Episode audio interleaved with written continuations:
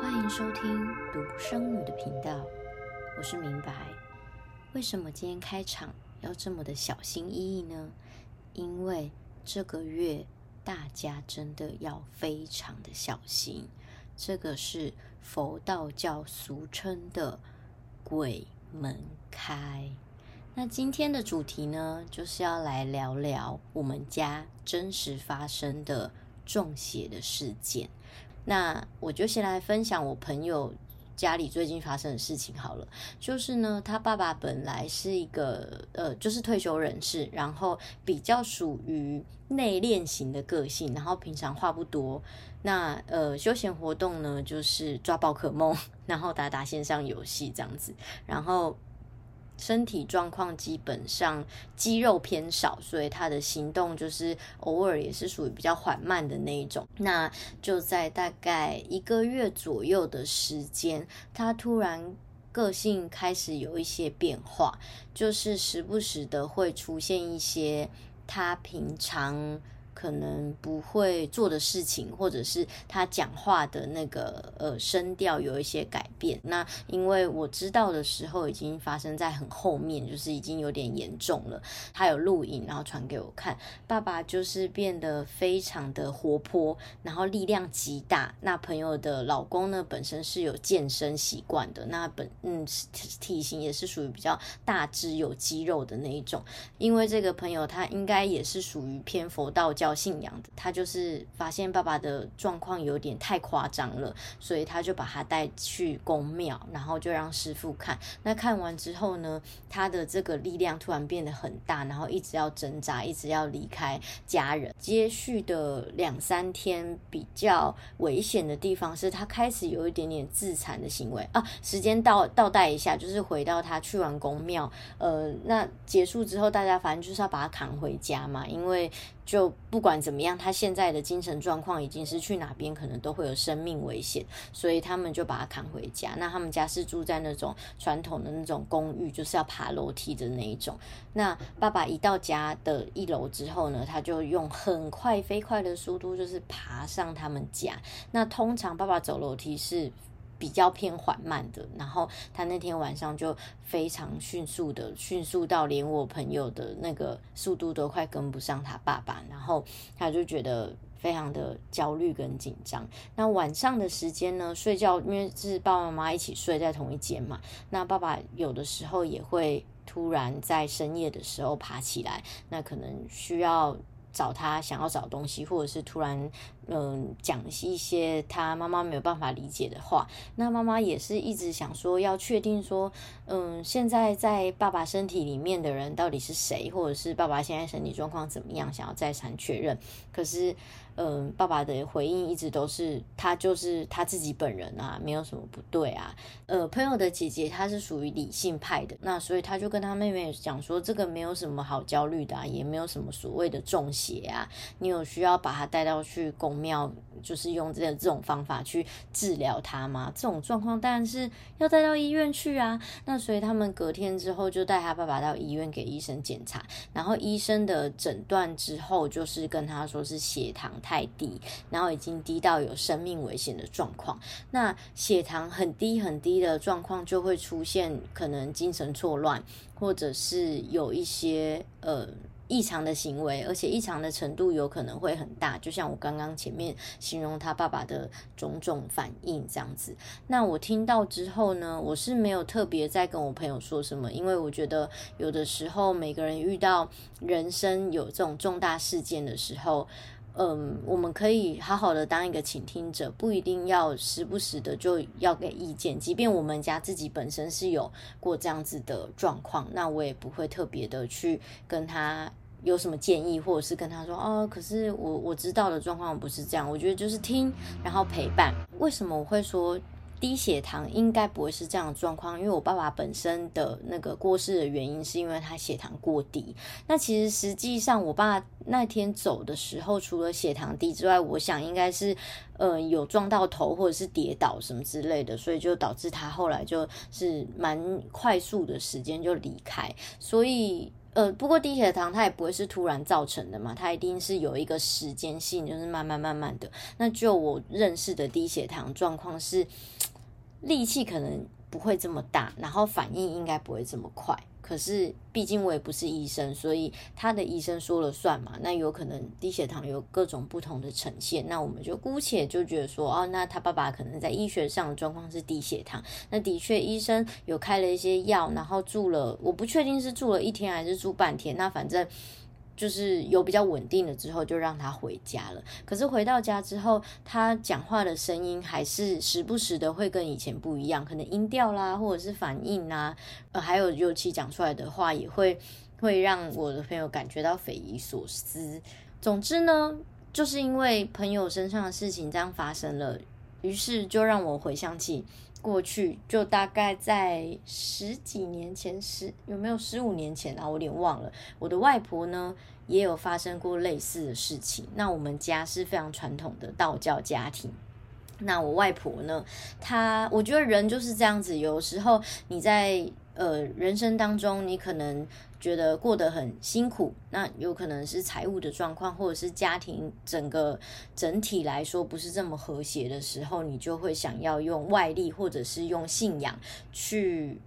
疗愈自己。那当然，过去不是用疗愈这个词，只是现在我用疗愈来解读，就是你就想要寻求一个方法嘛，一个答案嘛，看我这样子多做一些什么事情，会不会让生活跟生命变得更好？所以我的外婆呢，当时就是很迷信，很迷信，就是关于道教的一些修炼。那在打坐之前呢，都会需要念一个很专业的一个。咒语，然后帮助自己可以更快速的进入到一个状况。那到这个状况之后呢，因为我本身也没有打坐的经验，虽然小时候有点想要模仿，可是完全行不通，因为就没有办法专注，那心也没办法静下来，所以很快就失败了。那呃，所以他会进入到一个状态，然后那个就是道教俗称的一种修炼。那修炼到什么样的程度，就是看个人每个人的设定跟他期待的。方方向嘛，那有些人他可能希望说，透过这样子的修炼，他平静了之后，可以帮助到家庭，可能呃更和谐啦，或者是可以赚到更多的钱。那肯定是有一些期待，所以你才做这件事情。那外婆也不例外，所以他就呃不知道从哪边听来的这个方法，他就开始从事这些事情，然后很迷信的做很多嗯。很有仪式感的事，那他就打坐了嘛。后来就发现他的精神状况越来越差。刚开始的显化的状态可能是他前一秒是性情还 OK，那后面开始就会有一些比较易怒的行为，那甚至可能会变得很多愁善感，然后开始会跟家人讲一些很奇怪的话。那嗯，渐渐的又有发生一些比较危险的事情，例如说，我们不是很确定他到底是真的自残，还是说他真的有感应到，嗯，比较不同空间的人在，嗯，比较不同空间的灵魂，也不是人呐，不同空间的灵魂在对他做一些很冒犯的事情，对他的身体。嗯，比较明显的一个伤痕是他在某几天晚上睡觉的时候，他常常会听到一些声音，就是叫他不要睡觉啊，叫他起来啊，然后叫他可能做一些事情，然后跟他们沟通啦，或者是跟他索取一些东西，然后希望他可以有所反应。那外婆可能，嗯，一般人遇到的时候可能会觉得这是梦吧，或者是啊没事没事，可能是太累了，再睡一下就就好了。那可是不是啊？呃，这个外力呢，有透过，因为外婆是有那个戴佛珠的习惯，念珠就是在手上那种，那就是有有感受到这个外力有去弹他，弹他的手或者捏他，然后所以就家人也可以很明显看到外婆身上可能有些淤青，那这些都不是我们觉得最吊诡的事情哦，因为有很多的人会觉得说，那也是。医学吧，就他反正精神有状况，就带他去看医生。No，真的是发生了蛮恐怖的事。呃，这件事情不是我亲身经历的，是我表弟妹。那是一个三房一厅的一个呃一个公寓老公寓，然后他们在舅舅房间玩，外婆就切了一盘水果，然后去敲敲他的门，他们的门，然后他们就打开，然后外婆就说：“你们要拎杯假追够不？”然后那个时候他的眼神是有点。近乎翻白眼的。没有到真的完全翻，就是他的眼睛吊吊的在看某一个地方，也不是在看他们。然后他端着水果，重点是他垫着脚尖。Hello，各位听众，当时我的外婆已经五十几岁了，她不可能有这么好的身段，也没有练过芭蕾舞，她就垫着脚尖，然后端着那一大盘水果，问我的表弟妹他们要不要吃水果。那我表弟妹他们。看到外婆这样子，但是吓翻啦，就砰把门关起来，就跟阿妈说不用不用。然后重点是隔了一段时间，他们也想说 外面也没有什么动静，外婆也没有再去敲门了，想要知道说那外婆到底是怎样，会不会是他们看错了，所以他们就离开了舅舅的房间。那走到客厅之后，发现外婆坐在客厅的沙发上，但是她的脚还是垫着。请问有需要一直垫着脚尖吗？这个东西是医学真的能够解释的吗？我在这边也是，嗯，打一个很大的问号。我自己个人是什么都相信啊。坦白说，我之前有访问过呃连牧师嘛，所以在那一集当中，大家应该就可以蛮认识我的。我是蛮相信各种宗教的说法。那当然了，我们家是很传统的道教，我当然肯定很相信世界上是有不同空间维度的这个灵魂存在着。当时的。情况是外婆在打坐的时候咒语念错了，然后她在打坐的过程神游了，她的元神离开了她的身体，所以就让那个不同空间的灵魂呢有机可乘。那在不同空间呢，都会有不同空间的灵魂，他们会需要修炼，就像我们，我们现在在这个人的这个人界，我们想要修行得到更好的这个，想要得到一些东西啦。那灵魂也一样啊，他们在他们的世界里面，他们也有想。然后他们修行跟得到的东西，那这群灵魂呢，过去可能是做了一些坏事，所以他们被定义成就是鬼。那鬼在修行的路上，有点像考试吧，可能联考啊，或者是阶段性的这个任务，一一破关了之后，他们就会修到修到魔界去，他们就会变成魔，就已经不是轻飘飘的鬼魂这么好沟通了。那魔呢，他肯定是。嗯，受过了，就有点像蛙人吧，特种部队这样子，就是受过了千锤百炼，他们才能够修行到那样子的程度。那于是呢，他们的力量就更强大，所以才会有前面发生的，对我外婆施暴啦，让我外婆身上有明显的外伤，甚至可以直接就是嗯附在她的身上，然后做他们想要做的事情。那我个人是觉得，人的身体呢，它就是一个载体，它我们其实每个人也都一样啦，就是就是一个载体而已。那当你自己的原本的这个程式码，或者是原本的这个设定呢，出了一些状况之后，就会有病毒入侵啊，就像你的电脑一样，或者像你的手机，你可能不小心点了一个奇怪的网址，那你的这个整个机子就被控制住了。那所以当时我的外婆的身体状况也是这样，她就被控制住了。我们家族里面有这个道教修行的长辈，那也有就是在医学方面有很好的。这个专业背景的长辈，那他也会觉得说，要不要就带去给医生看看啊？也许是我们家人想太多了，所以就带去给呃医生诊断。那医生当然就是开一些精神药物啊，嗯、很强烈的这种安眠药啦，或者是嗯、呃，就是帮助你控制你的这个脑神经。我觉得最最大的方式，因为他就是想说，让你们家里的人可以马上。显化把这件事情解决嘛，所以就开安眠药，然后让外婆有一个很好休息。那这个时候呢，我是可以跟听听众朋友们分享，通常啊带去给医生看，那医生如果开一些比较强烈的药物是会有用的，原因是因为我们每一个人。的肉体是一个载体，那所以不管你里面是你自己，还是说你被病毒入侵，都一样。你只要用了这个药物之后，它都会有某种程度的控制。那所以我外婆当时呢，也是透过这些药物有很好的控制，可是她也因此就是真的身体也不是这么的舒服了，常常都是一种昏昏欲睡的状况。那我妈妈呢，本身也是一个有点偏迷信的这个。道教的这个信仰，所以他就很很紧张、很焦虑啊！他就带着我的外婆到处每一个宫庙啦，都就是求啊，然后去找方法，找老师啊。那我们家里呢，因为本身就有这一些。佛道教的一些修行的基础，所以我们在判断宫庙的时候，通常我觉得在这边也跟听众朋友们分享，就是如果你们家里有发生这个事情的时候，一定有很多的人会七嘴八舌的给你很多的解决方案。那我觉得都很好，因为大家都是一片好意，那都是想要帮助你，你可以都采纳。可是到底有没有缘分可以帮你处理好这件事情，真的也是要看你们自己跟这个。呃，朋友介绍的这些宫庙也好，或者是教会啊，甚至有些教会有一些呃神父，或者是更高层的，他是有这个能力可以帮你做一些驱邪的动作的这些专业人士。我觉得这些有时候都是要，嗯，也是看缘分呢。如果缘分到了，你是有机会可以被解决、被帮助的。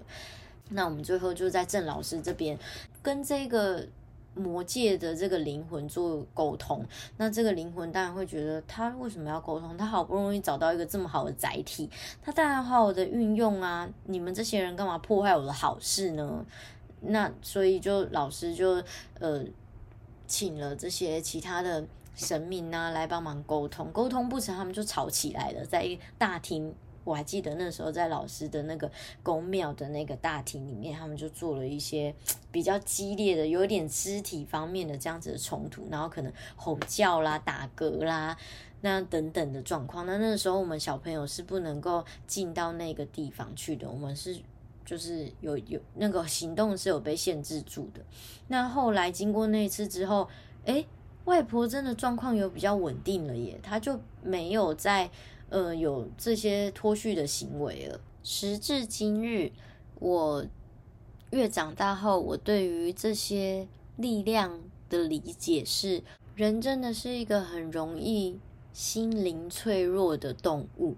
就是比起很多动物来说，我们真的抗压性偏低，因为我们有感情嘛。那有很多各式各样的事情会影响到我们的情绪波动。常常我们可能比较低落的时候，就会很容易神游啦，或者是很容易有不好的念头。我自己现在是很相信宇宙的这个吸引力的法则。当我们的内心发出来的讯号一直都是很沮丧、沮丧，或者是一直很很对生命可能很没有期待吧，或者是一直重复的害怕某些事情，或者是不好的事情。发生的时候，宇宙它其实没有办法判断你现在所担心的事情它是好的还是坏的，它只能够读得懂你的讯号。那你发出来的可能一直是我很渴望某件事情，或是我很害怕某件事情的发生，它不会知道说。哦，你其实是不想这件事情发生，他只是一直读到你一直在想着这个事情，它已经发生，然后这个画面，因为你想的越清楚，这个画面越明显，他不会知道原来你不希望它发生，他只会听到哦，